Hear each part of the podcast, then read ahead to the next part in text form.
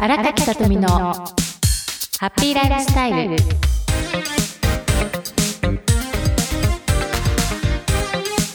おはようございます。印象とコミュニケーションの専門家荒垣さとみです。本日もよろしくお願いいたします。この番組では印象とコミュニケーションのお話や私が日々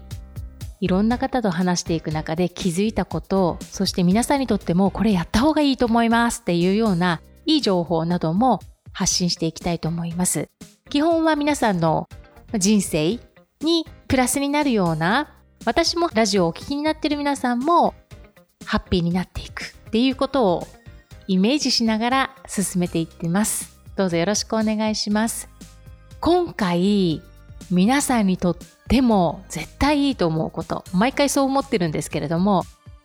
いい情報を得たので共有したいと思います。新しいことでも何でもないんですけれども大きな気づきになったんですね。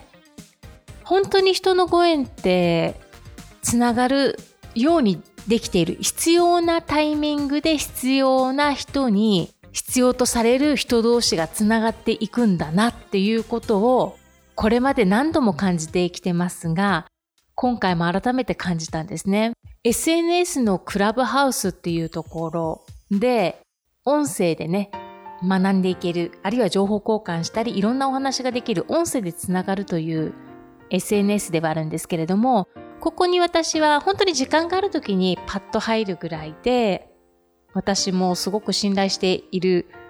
リンパのね、先生でいらっしゃって、その方から声かかって、クラブハウスで話してみようということで、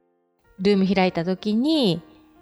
その時にアメリカに住んでいるね、うちなのユタということで、マーキーさんっていうすごくね、声も安定した方で、その方がルームに入ってきてお話をいろいろしてたんですよ。もう本当に雑談的なもの。で、それで、マーキーさんが伝えてることがすごく私、腑に落ちて、なんかこの方とってもいいなと思ったんです。で、YouTube を解説しているということを聞いて、まずインスタでつながってね、で、YouTube を拝見すると、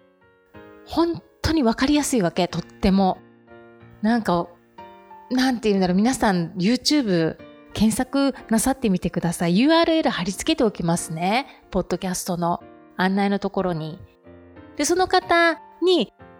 いろいろね、リーディングができる、霊視ができるっていうことだったので、なんかこの方にお願いしたいなって皆さんも何か感覚ありますよね。人と出会って何か学びたいとか何か見てもらいたいとかっていう時に、この方になんかお願いしたいなっていう直感的なものって絶対あると思うんですよ。それ一人一人違うと思うんですけれども、その時強く感じたので、もうすぐお願いしたかな。YouTube 見てからだ。YouTube 解説してるから。YouTube を拝見して、あ、これ絶対分かりやすいかも。その方の言ってることめちゃくちゃ分かると思って胸にぐさぐさ刺さってくるんですよね。だから私は土地のことでいろいろね、聞きたいことがあるから、仕事以外のことも聞きたいことがあったから、セッションしてもらったんですよね。そしたら私ね、亡くなった母の言葉とかもいただいて、それが亡くなった母は琉球舞踊をずっとやってたので、方言話せるんですよ。内縄口、流暢な内縄口って話せるんですね。敬う言葉も話すことできるし、私たちに対してはそんな頻繁に内縄口で話すっていうことはありませんでしたが、おばあちゃん、祖母に対しては祖母とはよく内縄口で話してたのを今でも覚えています。その内縄口で里美さんそのままちょっと方言で言ってるから里美さんに伝えていいって言われた時にその方言をマーギーさんが話してくれた時に涙が止まらなかったんですよ。なぜなら、だいぶ以前に私が夫との関係ですごい悩んでる時期があったんですね。で、実は今だから言えるんだけれども、もう10年以上経ってるから、3番目の娘が生まれる前って実は私たち別居してたんですよ。今だから言える。今仲いいですよ。そこがあったからよかったんだけれども、まあこれもね、あの話せば長くなるから話しませんけれども、その時に母親に相談したら、その時は内縄口じゃなかったんですけれども、マーキーさんの言葉から出た内縄口の意味と全く同じで、母の言葉だっていうのがすごく私の魂で感じて、その瞬間涙がわーって止まらなくなっちゃったんですよね。で、それで、あ、本当にすごいと思って。で、このことを話したかったんじゃないんですけれどもね、まあ、そんなすごい方の話の中でね、いろいろな話をしてて、実はそのマーキーさんがですね、私の印象とコミュニケーションのオンラインセミナーをアメリカから受けてくださったんです。で、その時にオンラインで話している私の印象とコミュニケーションに対しての伝え方がものすごくわかりやすかったって絶賛してくれて、私から申し込みしたいって思ったのも本当に直感でビビってきて、それですぐ申し込んだようなんです。私が告知した時にね、本当にすぐに申し込んでくださったんですよ。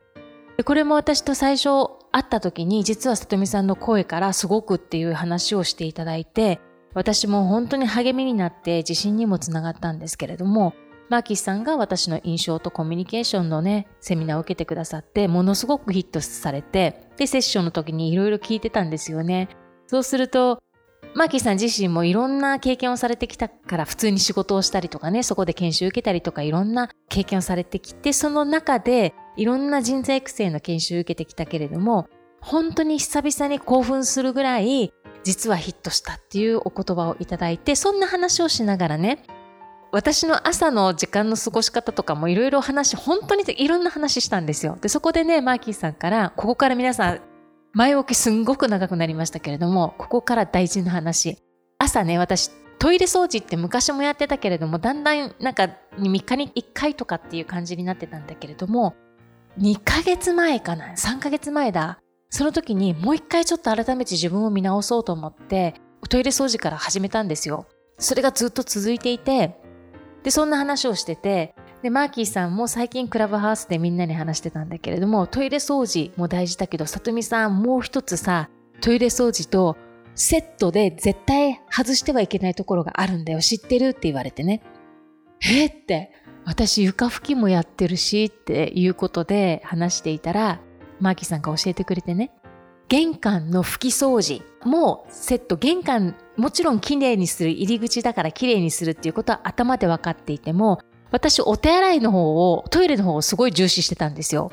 玄関も気になりながらも吐いたりはするんだけれども、本当に何年か前までは綺麗に拭いてたんだけれども、そんなことも行動を忘れてたなってすごい反省して、で、マーキーさんの周りの方が、トイレと玄関の掃除をすぐ、本当に即行動してやったことで、身近に起きた変化を4つの例を私に話してくれたんですね。近いうちポッドキャストスタートさせるって言ってたから、その中で、そのお手洗いと玄関がなぜセットでいいのかっていうことのもっと深い話をするっていうお話をされてましたので、スタートしたら皆さんにもシェアしていきたいと思います。お知らせしますからね。素直に実践して、それが即結果が出るのが早かったっていうことの4つの事例を聞いたときに、あって私なんかすごく身近なこと丁寧にやってなかったと思って、その日帰ってすぐ玄関入って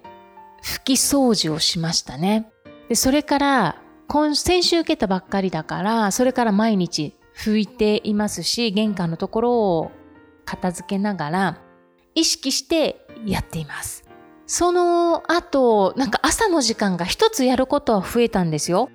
4時44分には起きるんですけれども、44分ですごい細かいですね。たまたま目覚ましは念のためセットするんですが、4時44分っていう数字が並んで止まっちゃったか、止まったっておかしいけれども、なったので、そのまま4時44分でセットしてるんですよ。だからその前に大体目が覚めることが今は多いんですが、遅くても11時には寝て、あ一番調子がいいのは11時に寝て、5時前に起きる。自然に目が覚めますね。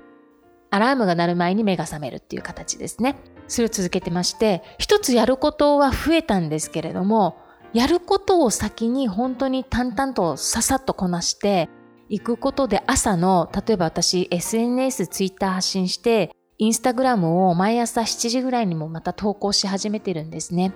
それも今すごくうまく流れてます。うまく流れてるっていうのは時間の使い方の感覚がなんかすごく流れがいいし、リズム感があるということですね。面白いなと思います。なんか、それをね、続けてまた皆さん何か変化あったらシェアさせていただきますね。トイレ掃除と玄関掃除いつもやってますって方もいらっしゃると思いますが、あ、私、なんか意識してまではやってなかったわっていう方などは、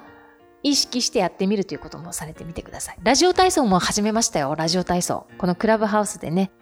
赤上社長っていう若い女性の方がすごくとってもなんか心があるというか彼女の言葉に魂しっかり乗っかってるから伝わるんですよね毎朝6時半からラジオ体操してや100名以上の方が集まって音声聞きながらやるんですけれども久しぶりにラジオ体操をしてこれってラジオ体操ずっといつから続いてるんだろうかと思って気になって検索してみたんですよ皆さんご存知でした？ラジオ体操。私たち小学校の時に、私朝起きるのがその時とっても嫌で仕方なく言ってたんですよね。なんかラジオ体操も適当にやってて、でも体は覚えてるんです。第一ラジラジオ体操第一でしたっけ？覚えてるんですよね。第2までも覚えてますね。で、それをだんだんやらなくなるっていうこと？だから今回、久しぶりにやった時に、あ、いつからなんだろうと思って調べてみたら、なんと昭和3年の11月1日からスタートしてるんです。逆算すると93年 ?94 年目になるのかな ?93 年経っているのか、94年目に入っているのか、どちらかだと思いますが。すごいと思いませんか？ずっと続いてるじゃないですか、NHK で。で、これって本当に基本中の基本で、しっかり筋肉伸ばしたり、ストレッチもできるし、腰、その男性の方が誘導している言葉をしっかり聞きながら、呼吸のリズムとかね、それから腰回すときにどこが伸びてあ、どうだこうだ言うんですよ、おっしゃるんですよ。それを聞きながら、音楽も聞きながら、聴覚意識して、そして筋肉の体感覚を意識して、ストレッチの伸び具合、縮み具合ということで意識して、ストレッチを続けると、なんと、体が軽いし、脳が軽いです。運動が苦手な方、筋トレされる方はいいと思います。筋トレとか、運動することがすごく苦手だわっていう方は、ラジオ体操をおすすめします。ということで今回、意識してのラジオ体操、それからトイレと、トイレ掃除と玄関掃除はセットということで。で、私トイレ流したら便器はきれいに拭いてたんですけれども、下のタイルは自然乾燥だったんですよ。きれいに拭き取った方がいいんですって。乾いたタオルで。あるいはちゃんと雑巾絞ってね、拭く便器とかもちろん綺麗なタオルで拭きますけれども、綺麗に絞って本当に水がないように、よく水回りは綺麗にしましょうとか台所もそうですけれども言われますよね。本当に基本の基本に立ち返って改めて意識して実践していきたいと思った先週の1週間でございました。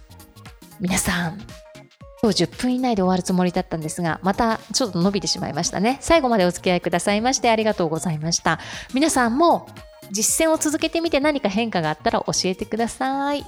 それでは皆さん今週も目尻を下げて口角上げて奥歯少し噛みながら口角を上げてスマイルでこの1週間過ごしていきましょう。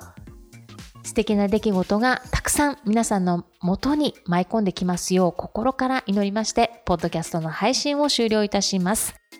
最後までお付き合いくださいましてありがとうございました。それではまた来週お会いしましょう。ハッピーウィークをお過ごしください。